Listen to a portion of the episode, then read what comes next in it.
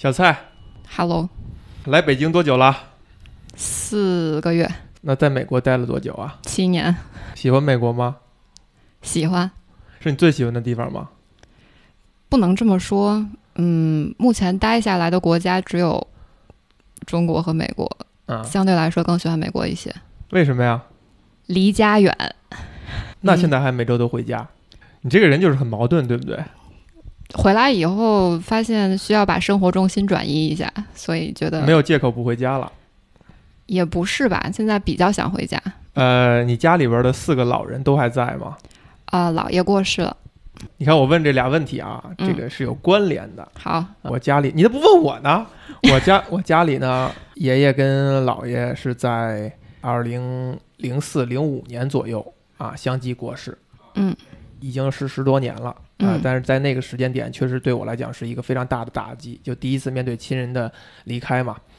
呃，与第一个问题的关联是，在我二零一四年第一次去美国的时候，我印象里非常清楚，是我跟我的好朋友开着车从波特兰返回西雅图的路上，突然间收到了我妈妈的信息，说家里一位老人，呃，查出来是。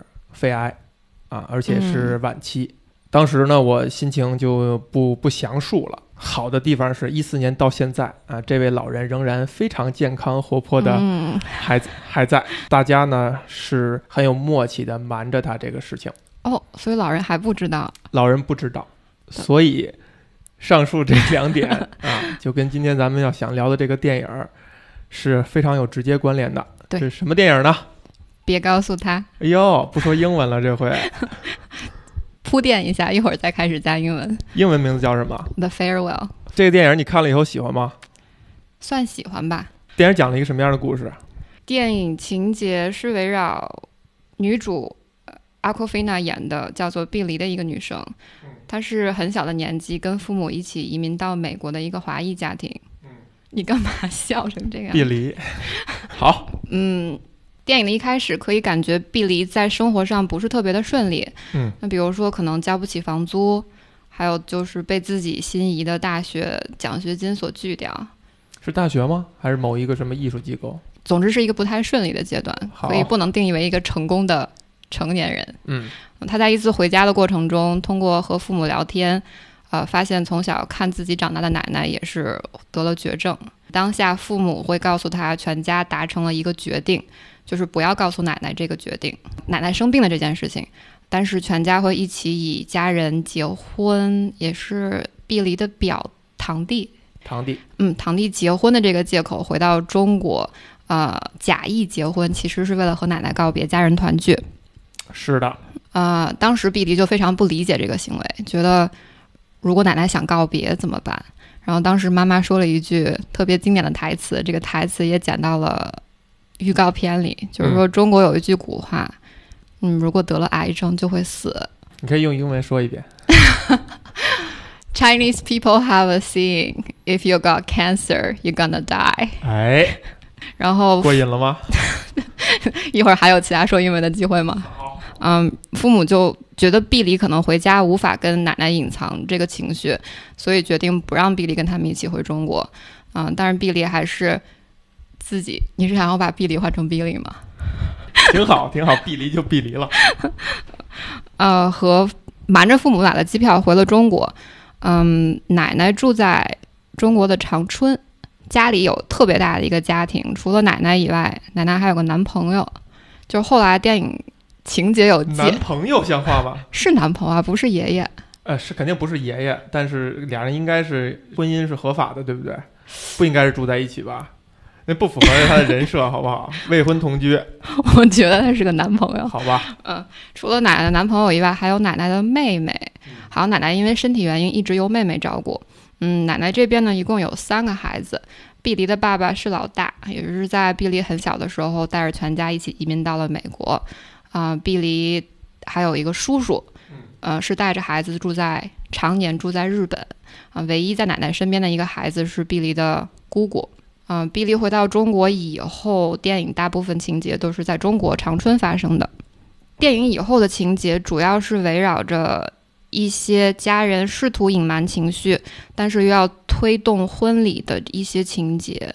其中给我印象比较深的，啊，包括家人第一次团聚一起吃晚饭的一个场景，还有包括奶奶可能不是第一次，但是有一个名场面是他们人比较全的，围绕着一个巨大的圆桌在吃晚饭。对。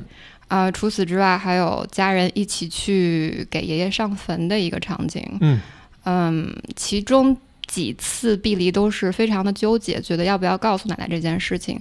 但是也在一系列的事件中，逐渐发现，其实家人其他家中其他人的态度也是比较，我感觉没有特别坚决，就是没有办法证实自己的决定。好，嗯。电影的高潮应该算是婚礼吧，其中有一个有一个小的情节是，呃，挺关键的。其实，在电影的前半部分，沿用你的说法，碧梨，碧梨的奶奶呢，自己有一个土方法，就是在。楼下呢，冲着空气哈气功啊，对对对对对，然后推手，然后他还要非常主动的要教这个碧梨，说你也要跟着奶奶学啊，这样就能把身体当中的毒素啊、毒气啊排出去，排出去啊。你学会了以后，你再回到美国，你就可以自己去练了。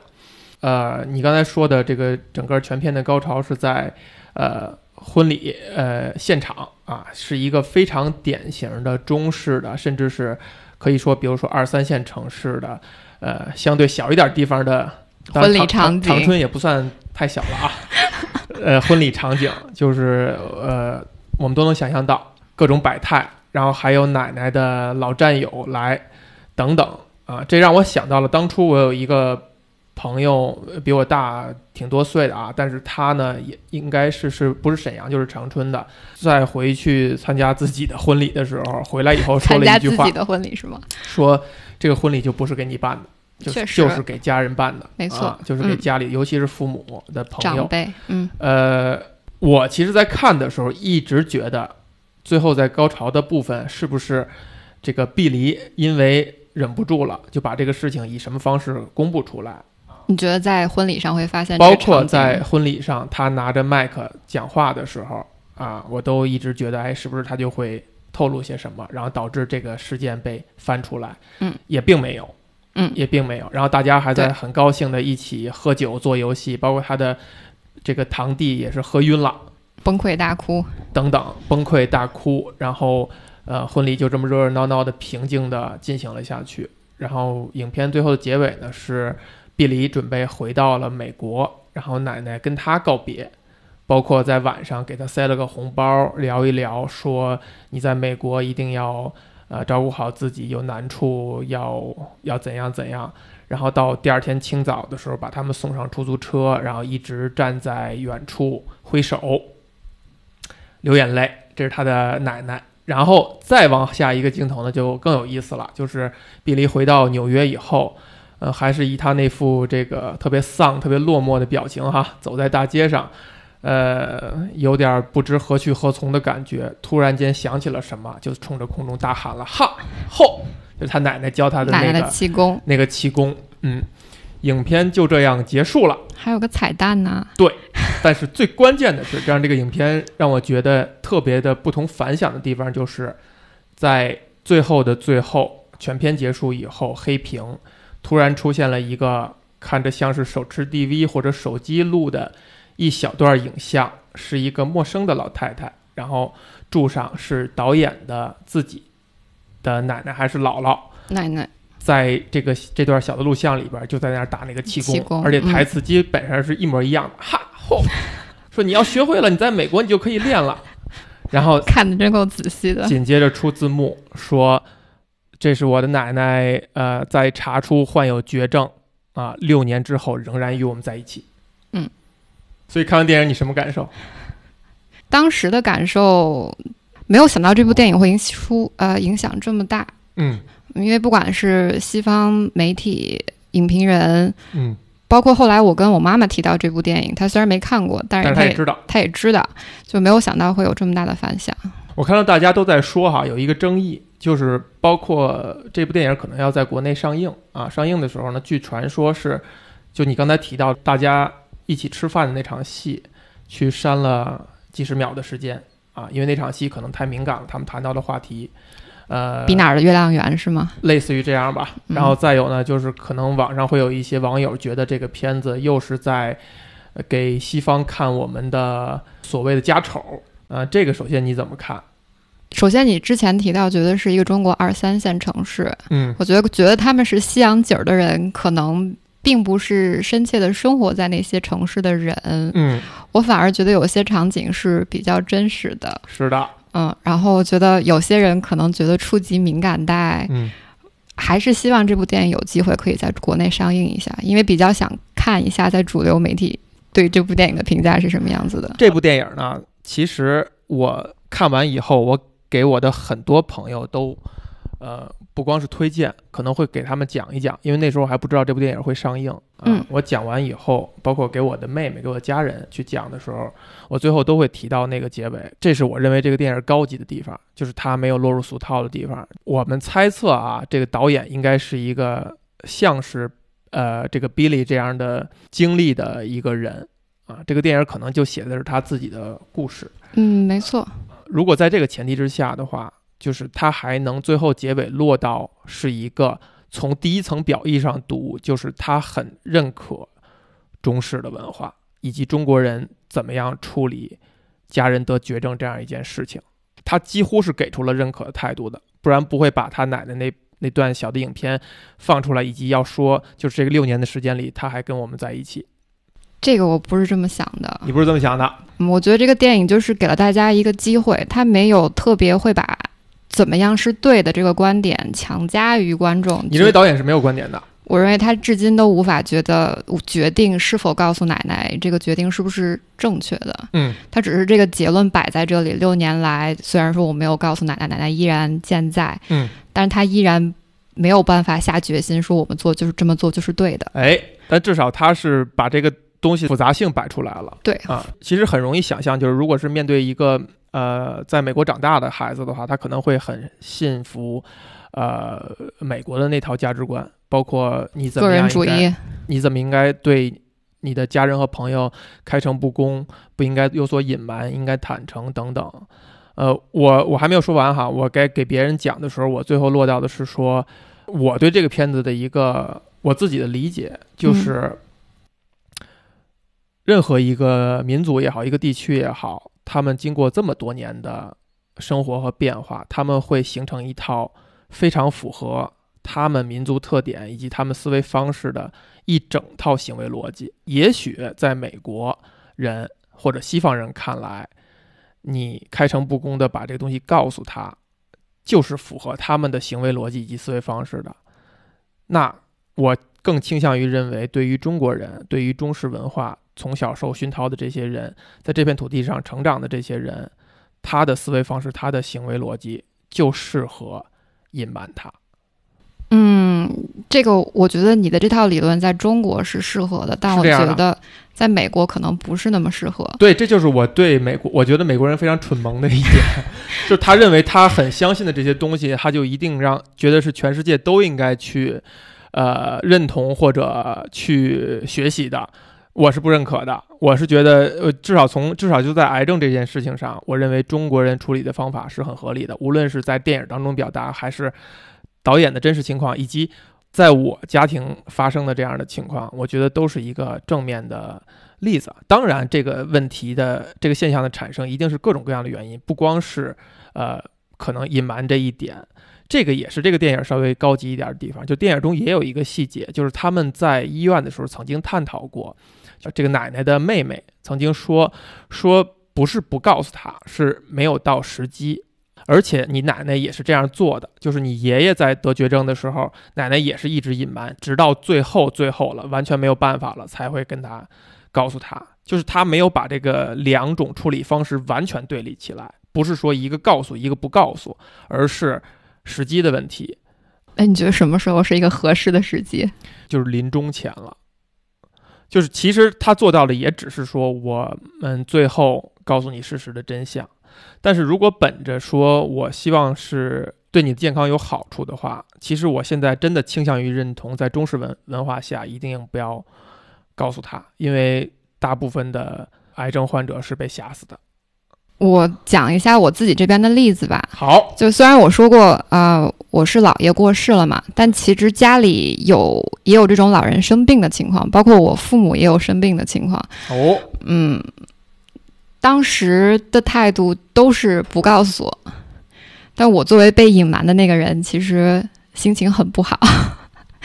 你作为被隐瞒的那个人，对我当时为什么你作为被隐瞒的那个人？就是说家人之间保有秘密这件事情，我觉得他从任何一个角度来说都是为了保护一个人。我从对你好的角度不告诉你生病的事情，或者是我从保护考虑你的角度，我不告诉你我生病的事情，这个观念上是差不多的吧？是非常不一样的。就是家里两位老人生病的时候，确实我父母也都选择了不告诉的态度。嗯，当时的理由也是一样的，觉得可能不告诉对于他们来说是负担更小一些，心理负担更小一些。嗯，但是当时我的生病的是我爷爷和姥爷两个人。嗯，但是我我妈妈当时也说，就觉得两个人虽然知道这件事情，但是自己也从来没有问自己为什么要住院。为什么要做手术？就是一种长文化形成的默契，这就是我所说的，就是你这个国家的人，不是只生活在这儿一天两天，他们是经历了很多代人，他也经历过类似这样的事儿，他会形成一种默契，他会形成一种默契。所以说他不问的态度也是为了家人考虑吗？各方面原因都有。第一，这个事情如果没有掀开这一这个锅盖，谁也不知道是怎么样的。就如果这就是很讳疾忌医，就是这个道理嘛。如果一个人他真的觉得自己不舒服，他，呃，有有相当一部分人是害怕去看医生的。就是这个事儿，我不问到底，我就潜意识里认为它是不存在的。我甚至觉得，这当然咱们都不是学医的哈。我甚至觉得它是有一定道理的。很多病，其实包括癌症，是跟你自己的自身的免疫力、自己的免疫系统是有很大关联的。而免疫力、免疫系统跟你自己的精神状态、你的这个心气儿是有非常大关联的。就是这个东西是真的是对抗癌症当中非常非常关键的一个因素。所以很多人宁愿说我不把这个事情弄明白了，我不愿意去当这个心，反而是他一个更好的选择。那如果你把这件事情放在自己身上，会宁愿不知道这件事情吗？我宁愿不知道。如果瞒得好的话，啊，我跟你完全不一样。我希望会有时间，嗯，知道自己还有多久，然后拿这段时间去做想做的事情。当然，这个事情它复杂就复杂在这儿，就它不绝对不是一个百分之百呃对一个人正确的事情，它就是一个需要决策的、需要抉择的事情。啊，如果你面对一个，我现在就告诉你，如果你面对这样一个选择，你知道以后，你可能会多活十年；如果你不知道，你就少活十年。你你选择哪个呢？这个 就一定会选择后者是吗？那如果真的有这样的可能性，为什么要拒绝呢？你是觉得如果知道的话，一定会影响我的一些决定？真的会一定会影响的？呃，不，这个当然说的很绝对了哈。我觉得怎么说呢？就是这个这个事情就是一个。它就是跟文化、跟社会环境是很息息相关的。嗯，其实说回你刚才说，觉得美国和中国就是有不同的文化系统体系的这件事情，你说毕黎不算美国人吗？他算美国人，他几乎就算美国人了。但他最终也是在逐渐寻求身份认同的过程中，同意了家人的这个做法。嗯，所以我认为电影表达的观点其实是认同中式文化的。就就像你说，他可能把这两个东西都摆在面前，但是他倾向于认同这边的。我觉得这件事情不能一刀切，非黑即白。不是，这不是一刀切，这就是每个人对这个事情的理解。就是当然，你你也可以有不同的理解了。就这是每个人看一个作品，他就有不不一样的理解嘛。我倾向于认为是他在探讨这个两个文化的冲击的时候，呃，他是出乎意料的认同中式文化的。就是以他以导演这样的一，比如说身处美国多年的。已经很受对方文化影响的人来说的话，能把表达成这样，已经是一个很让人出乎意料了。我看过导演一个采访，嗯，他当时是问。其实，在美国成长大的华人一代移民，其实，在成长的过程中，不管你到三十岁还是四十岁也好，虽然我们看来他们是美国人，但他自己其实，在成长的过程中，一直会有身份认同的一个问题。嗯，当然，他会觉得回到中国，我肯定不属于这里，但是在美国又有很多人不认同我的一些习惯或者是观念。我觉得导演就是在这部电影中展示了自己的一种挣扎。是的，嗯，就你刚才提到的，就认同这两个字，其实认同这两个字，我是觉得是不是很有必要的？互相之间的认同，嗯，呃，两两个文化之间的认同，呃，我其实觉得尊重就好，就是没有必要去说服对对方，因为就是不同地区、不同的水土、不同的文化、不同的习惯，就会成长出不一样的一整套体系啊。这个不光是中国与美国了，甚至只要是这个地球上所有的其他的国家、其他的文化、其他的习惯，都是这样的。所以这个电影真的让我仔细去想一想了，我不太相信所谓的普世价值。我不认为这个东西是应该是一个，就它是排在第一位的，它是绝对正确的，它是绝对适用于所有的。为什么会不相信这个呢？你为什么会不认同呢？我越来越不这样去看。我觉得其实碧梨的家人在电影中虽然说认同，都一致达成意见，说不告诉奶奶她得病的这个事实，但本身他们对于这个决定自己也没有特别的。当然了，因为他人命关天嘛。就我觉得是因为这一点，倒不是因为对于文化的什么这种争执哈。我我们再再谈一谈这电影当中一些挺有意思的细节，就说那个很有意思的晚餐啊，我很佩服导演这个细节。就是它真实的还原了一种很高级的中式家庭的争吵，这种争吵 绝对不是两个价值观、两种文化之间的争执，它就是一种亲人之间的拌嘴、抬杠、吵架。就是你说美国好，我就说美国不好；你说美国不好，我就说美国好。我不是为了，我就是为了不同意而不同意。我并不是想跟你呃争到底国外的月亮圆不圆。我也并不是想争到底中国好还是美国好，不是的，就是一种条件反射式的抬杠，特别特别有趣味。就是这个，就真的就是一个经常会发生在我家里的现象哈。还包括亲身经历，对我来说不是这样。我感觉可能我家人比较含蓄，每次回来很很少问这个问题。哪个问题吗？哪边的月亮比较圆的这个问题？那会不会聊其他的问题？会问一下你对自己的人生有什么长远规划，但是不会问到，可能他们的问题更加是从对我怎么样的选择对我是最优解的这个角度来出发。他们会谈其他问题吗？你知道我在说什么？他们会谈其他问题吗？我不太知道。会在会在其他问题上争论吗？抬杠？我们家很少抬杠，就是家人和家人之间很少抬杠。没法往下聊。不是我问你吧？很好。这个情节虽然没有经常发生在我和我家人之间，但是可能出去和父母的朋友一起吃饭，他们经常会问类似的问题。那其中我觉得讨论的比较多的一个问题，除了比了哪边的月亮比较圆的一个问题，还就是对于个人成功定义的一个区分。嗯，然后当时是我记得是姑姑讨论要不要把自己的小儿子送到国外去读书。嗯，家人好像是。问碧梨是不是在做自己喜欢的事情？你叹气，没事，我没叹气，我出口气。家人问碧梨是不是在做自己喜欢的事情啊？他说不下去了。别紧张啊！但是你确实跟网上那个争论这个点的人确实是一样的。哪个点？就真的是在在聊这个问题：到底哪个国家的月亮比较圆？到底应不应该把孩子送出去啊？中国的发展是不是能够支撑所有人才在这儿？这些确实是我会被问的最多的问题，虽然可能来自不是我的家人，但是，嗯，知道我在国外待了比较久的人都会问这个问题。嗯，你会怎么回答呢？嗯，我会说因人而异，这四个字比较圆圆滑的回答，看对谁吧。嗯，我觉得这种话题，如果我问你，你会怎么回答呢？我现在问你，哪个国家月亮比较圆啊？你在一开始就回答我了哈，美国月亮比较圆。只能说是在不同的阶段。你想要找的东西不一样，嗯，那现在对于我来说，回来陪在父母身身边更重要一些。然后我已经自洽了这个选择。你这样说很真诚吗？还是说以一种方式解决了、解释了你回来这个行为？哦，我回来是被迫的。那就不要谈什么陪在父母身边。嗯，好。这个问题你觉得说完了吗？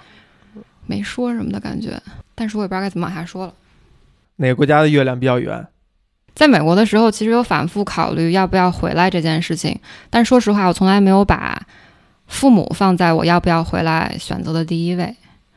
啊，我一向是一个比较以自我为中心的人，虽然说时间待的没有那么久，但是确实有一些在身份上比较觉得难以过下去的时候，嗯，就会考虑要不要回来。比如什么时候呢？比较难和周围的人发生一个特别容易亲近的关系。嗯，你再会发现，周围的人指的是特指什么样的人？工作伙伴，嗯。认识的途径相对来说会比较少一些，嗯，比如说你在认识其他人的过程中会发生一些比较小的谈话，这个时候他们聊到小时候听的音乐、看的电影，你会发现自己非常的不熟悉，嗯，没有基础可以让你们纪律继续建立一段比较深厚的友谊。你觉得很多事情都是浮在表面上的，嗯，还有就是你为此做过什么吗？你就会去恶补那些东西吗？那倒也不会，就是虽然说，嗯，觉得建立很多特别怎么说，我一直觉得自己是一个比较外向的人，但是在美国过了七年非常内向的生活，就对我来说，可能有一两个朋友就，我是到美到回到北京不是才四个月嘛，但是已经觉得，可能四个月说的话比过去四年说的都要多。所以你是因为这个被动的选择，现在要逼着自己去说服自己。还是回来好，然后得出了结论，还是回来好，还是你现在真的觉得还是回来好，还是你觉得还是在那留在那儿好？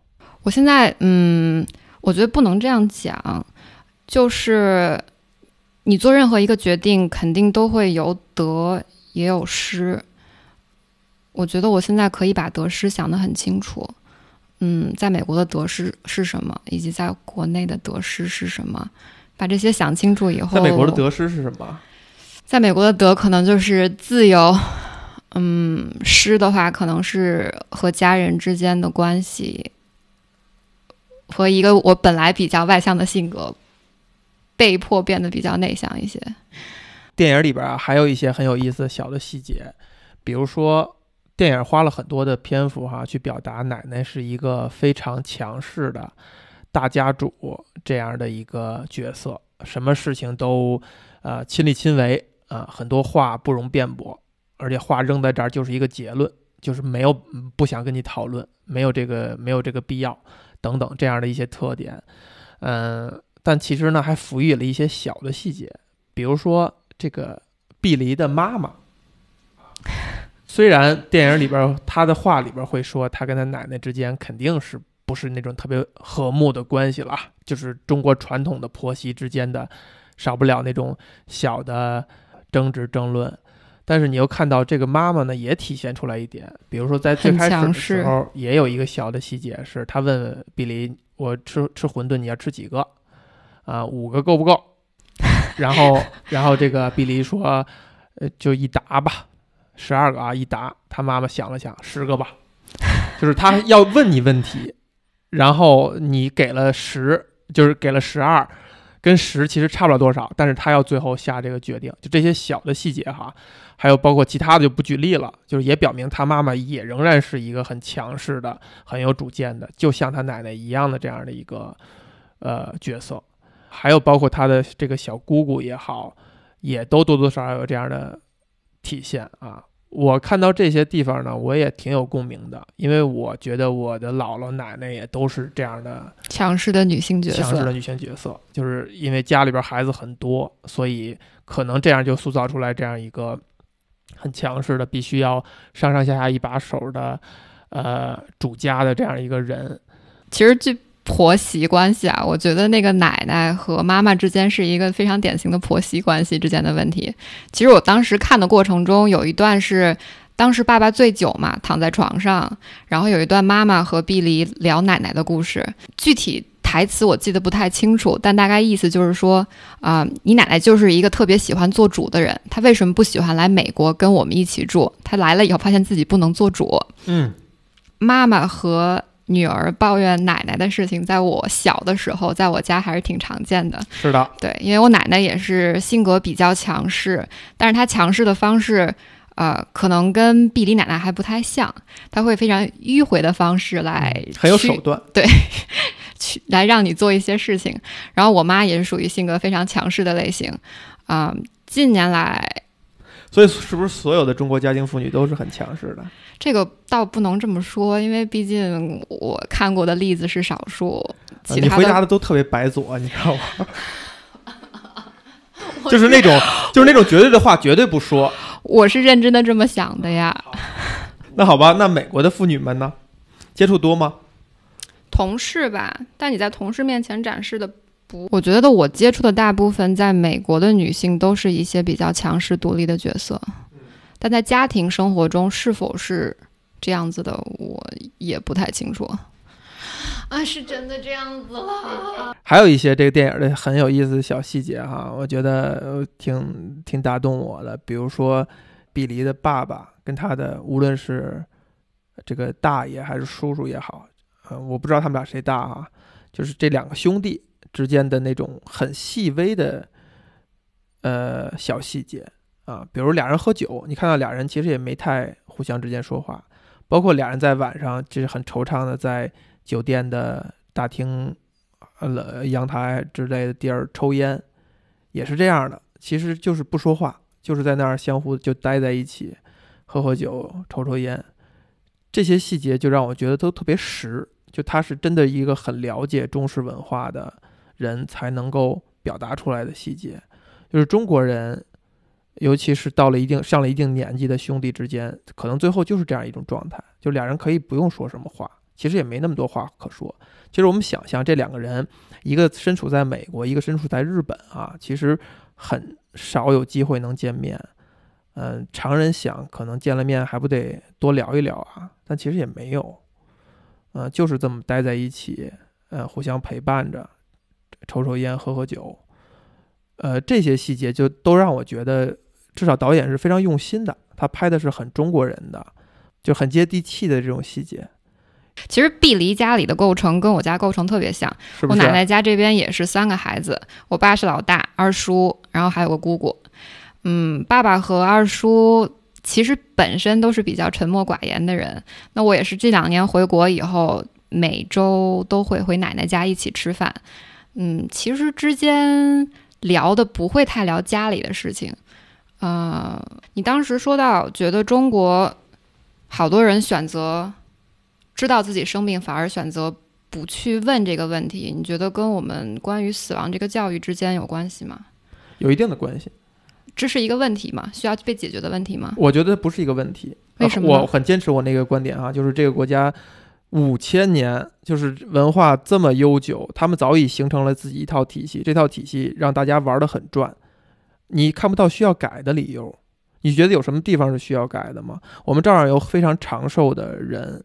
平均寿命也在提升，呃，没有什么是觉得是需要改动的。这个有一个很大的争论啊，就是大家在说，比如就拿西方来对对比，英国跟欧洲大陆上其他国家，包括跟美国，很大的一个区别是在于，英国很难见到那种呃翻天覆地的革命，它都是在小修小补。我觉得在中国，其实某种程度上也是这样，就是我们其实很强大的一整套哲学体系。一整套逻辑思维方式，完全不需要改吗？不需要革命，不需要革命，可以小修小补，可以去了解外边人都怎么去想的，然后经过思考，你再觉得我们的我们的这些呃人伦逻辑思维的美感在哪儿？它都是有非常强的美感的。我们对死亡是什么一个是怎么样一个态度呢？不要提的态度，不要提的态度，这有什么错吗？有错啊！我至少在我这边，我希望知道。我举一个例子啊，因为家里有人是从事医疗行业的，那可能好多人把死是一个家中要尽力避免的事情。那其实有一些临终的老人，他就是靠机器在维持生命，他很痛苦。这个时候，家人的决定就可以我停止治疗，这样就可以让他们结束痛苦。你觉得这是完全不合理的做法吗？你觉得为什么家家人要坚持呢？要坚持让他他的逻辑点在哪儿？不想说告别，只仅此而已吗？那你把这事情想的太简单了。你是说别人可能会当然是世俗的压力，当然是这样。但是如果通过如果能这个社会能够正视死亡教育这件事情，可能通过几代人的转变，因为我觉得在中国临终关怀做的并不好。可能我们看的一些美剧，觉得大家在得了癌症以后，你住院有无限量的吗分可以提供，让你没有那么痛苦，化疗没有那么痛苦。其实不是这个样子的。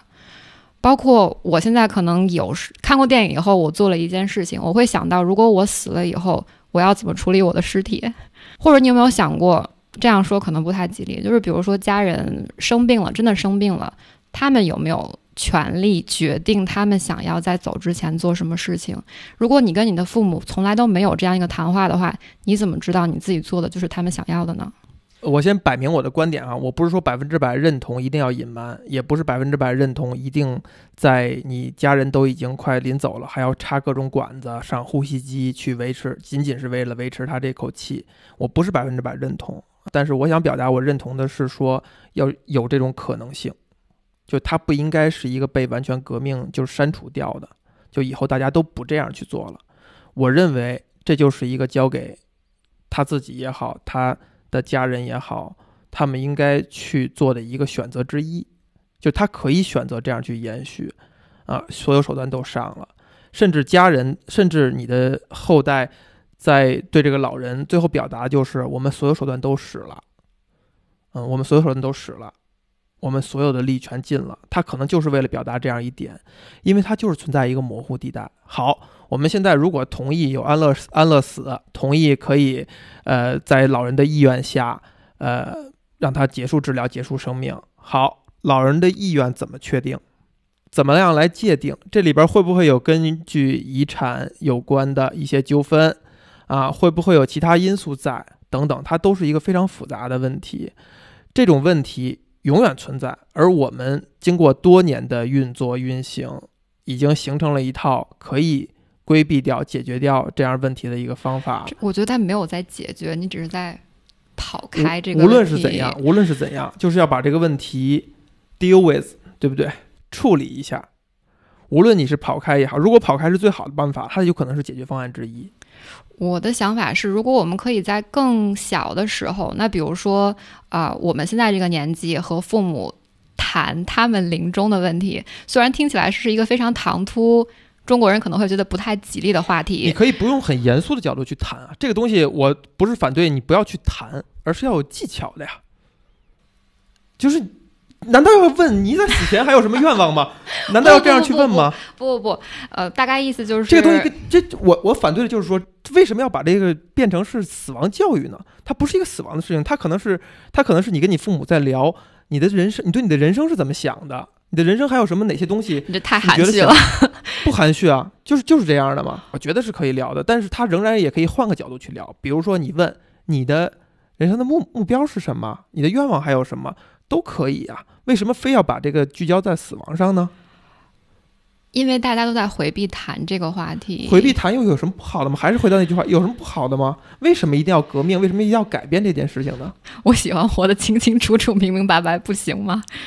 你当然是可以这样，你也这样可以这样去跟别人去谈，但是你不能要求别人也觉得这样是好的。嗯，别人也希望是清清楚楚、明明白白。嗯。有很多问题就是不清不楚的。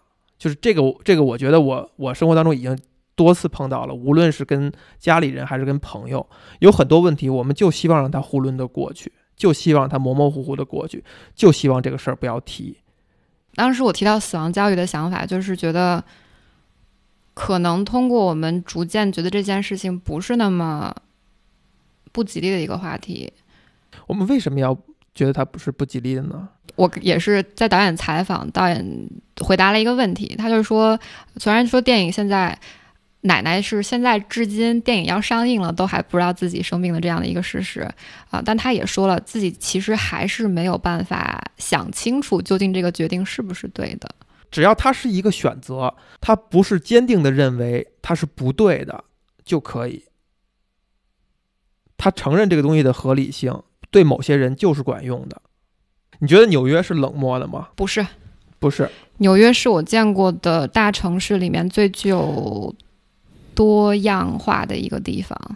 呃，跟我说的冷漠是同一个维度上的事情吗？定义一下你的冷漠。字面意义的冷漠，人际关系上，或者说电影中表达的一种纽约的冷漠。他在得知奶奶得病以后很落寞，但是因为是参加自己的生日派对，大家都在很高兴的唱生日快乐歌，祝他生日快乐。但是他明显一副非常不高兴、心 心事重重的样子，而电影一点也没有交代这些人在问他你到底怎么了，你有什么不开心的呀？而就是自顾自的在给他庆祝生日。另外一个细节呢，这个可能其他的评论呃也提到过哈，他收到那封拒信写的非常非常的。柔和有理，就是典型的那种受到教育的，呃，高级知识分子写出来的。哎呀，虽然你 虽然你没我们没有同意给你奖学金，但是你仍然是一个很优秀的，等等等等，就类似于这样的话，就是非常的那一套吧。啊，我不用一个词来涵盖它了。电影花篇幅表达这些细节，我觉得它是有表意的，就是表达了一种。至少他生活在地方的那种彬彬有礼的冷漠，嗯，这个其实你之前也说过，就觉得美国人之间关系特别的浮于表面，特别浅。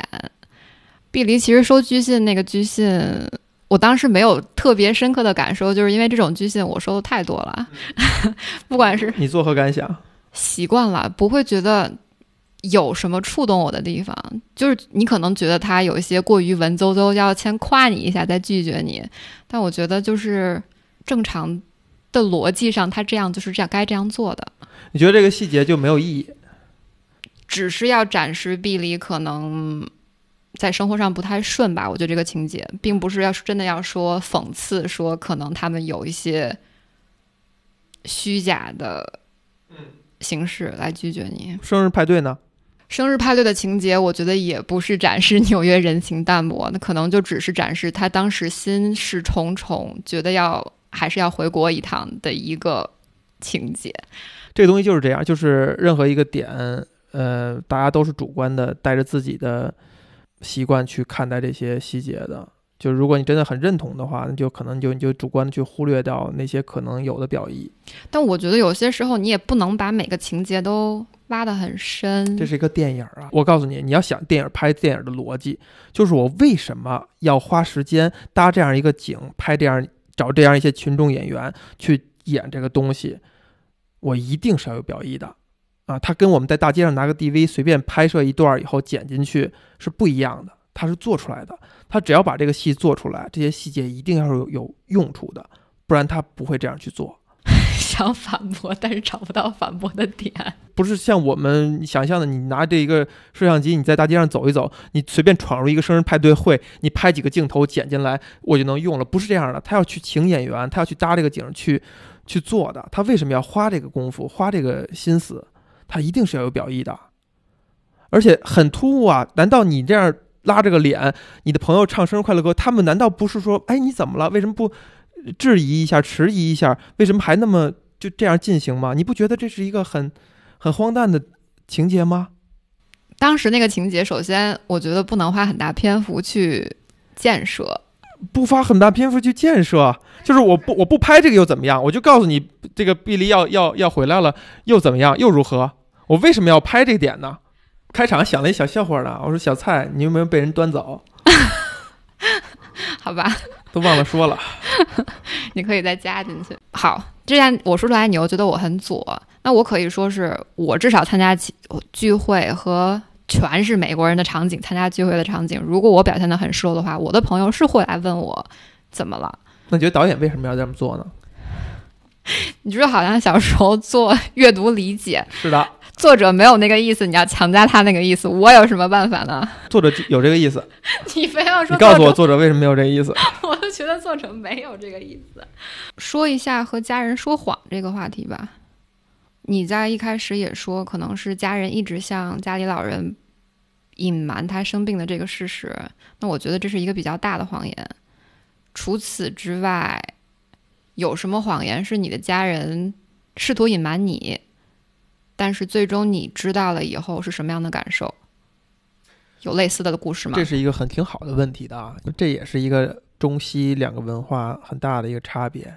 我想说的就是，西方人更在意是不是你对我是不是坦诚啊，你是不是欺骗了我，你是不是骗了我，而中国其实对这个东西是很暧昧的一种态度。比如说，我们从小看《三国演义》也好，嗯等等也好，我们对于在战场上使用计谋、瞒天过海等等等等的，我们是一种推崇的态度啊。当然，也可以说，比如在战争环境下，呃，它是另外一套呃思考问题的逻辑。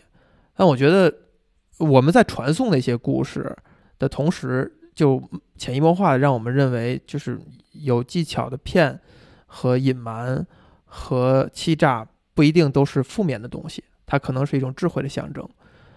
所以其实从小到大，我觉得我也肯定说过很多次谎，对啊家人的，对家人的，包括家里人对我说的，也会有隐瞒的地方，大大小小的谎言都会有啊。我很难想到一些很具体的细节了，呃其实都是很有可能都是很小的啊，比如说这个你出去要买个玩具啊，你妈妈说我没带钱，然后你就只好作成，年以后的，只好作罢。但是一会儿发现买菜的时候，他从 身体他掏出来钱了，对吧？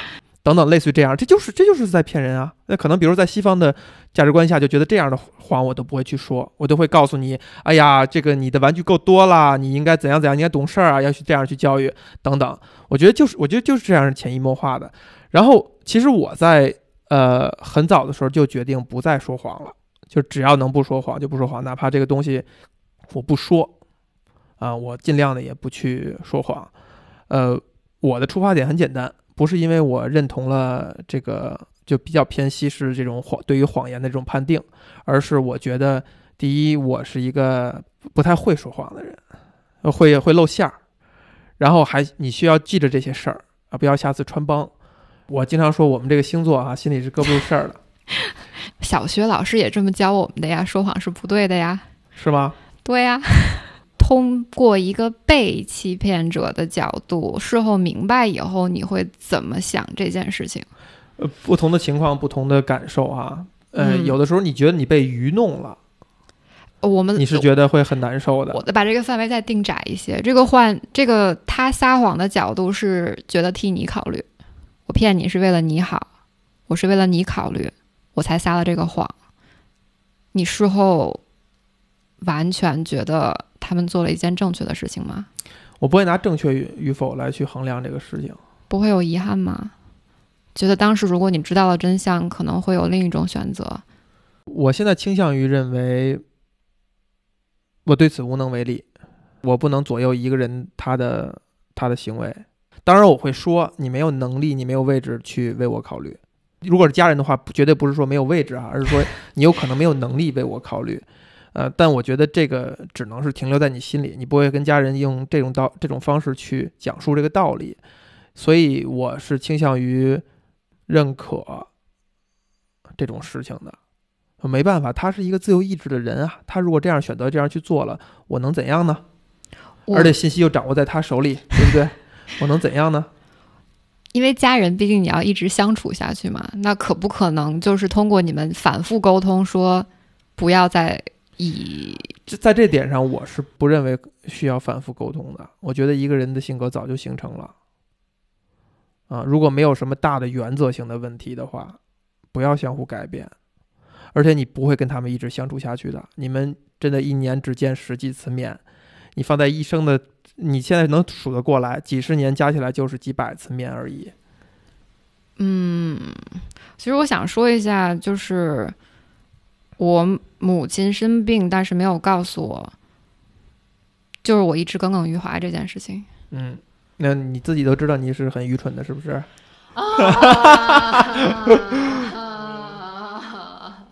你觉得导演拍这个电影是拍给谁看的？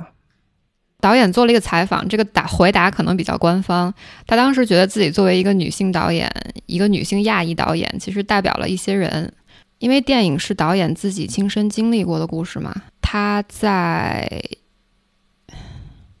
我把这个问题再具象一点啊，好，因为这个电影儿不是他拿自己钱拍的，对吧？他需要找一个这个制片公司，他需要说服人家花钱，这电影我们要上映的，所以他要跟人家肯定要跟人家说，这电影上映以后是谁会买票进来看？你来猜他会怎样说？是谁会买票进来看？这个故事其实成型很早，最早是发表在一个广播节目上，叫做《This American Life》。它本身其实是导演王子异本身是一个学古典钢琴的，大学的时候选了写作这个专业。他本来是写了一个专栏，啊，讲了这样一个故事，反而在发行以后呢，引起了很大的反响。他之前想把这个本子拍成电影的时候呢，去找了两批不同的公司。首先，他先找了一些美国公司，问美国公司的时候呢，对方会觉得你要用百分之九十的华裔演员啊，啊，电影里的中文会不会太多？我不能这么多都加台词，啊，加加字幕，所以说当时找资方很困难。所以他当时呢又换了一些中国的资方，请求他们来投拍这部电影。然后当时中方给的反应是。你这个角色主角毕离不是美国人啊？导演说他就是美国人啊。嗯，当时中方的态度是说不行，你必须找一个西方人来演，然后其中要穿插一些大家一起吃饭不会使筷子的环节，不然不会有人来看的。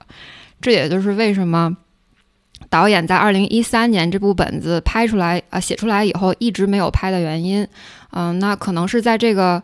广播上了以后，应该是一个亚裔的资方吧，而是也是跟导演背景比较相近的人选择投拍这部电影。所以最后他是怎样说服对方的？我这个电影要拍给谁看？他当时的想法是我这个电影一定要按我的思路拍，我就是要用这么多的亚裔演员。他既然是我的语言，我希望电影百分之七十就是用中文来呈现。如果这电影拍不成这样，我就不拍了。最终不是他拿着本子去求资方，你们来投我这部电影，而是别人来找他。所以说，最终呈现度按导演自己所说是百分之百呈现了他想要的电影效果。所以这个电影是拍给谁看的？嗯，我在问的是，如果投资人问谁会来买票看这部电影，他会怎样回答？你可以根据你的理解去猜。我觉得，首先它是一部美国电影，我觉得他在拍的时候可能没有考虑是否一定要在中国上映这件事情。嗯，如果你一定要个答案的话，我觉得可能是给美国观众看的吧。给美国的什么样的观众？你觉得一定要有一个特别具体的群体吗？我觉得，我如果我是投资人的话，我不会听你说我要给美国观众看这四个字，我就我就接受了。但是你作为一个投资方，难道不觉得受众越广越好吗？比如说。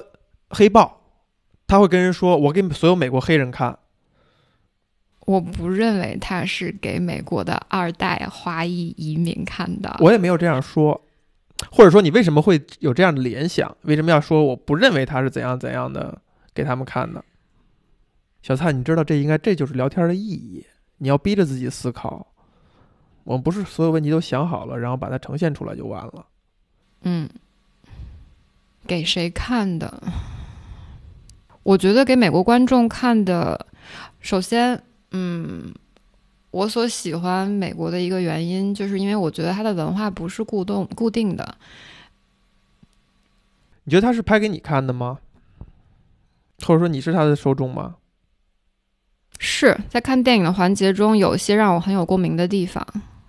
那你觉得，如果是他是拍给美国观众看的，美国观众他是想给美国观众讲什么呢？讲了一件什么事儿？讲了一个什么道理？首先啊，虽然说整体电影是基于中华文化传统背景这样一个基调上，但是我认为失去家里的一个亲近的人，这个死亡这件事情，不管是在哪个国家和在哪个文化中都是存在的。它并不是告诉不告诉，非常单纯的是美国文化对应中国文化这样一个问题。那在美国有。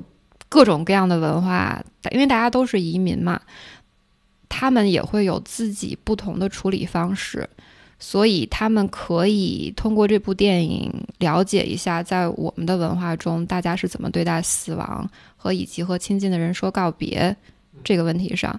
所以说，我觉得为什么我觉得它是给美国所有的观众看的。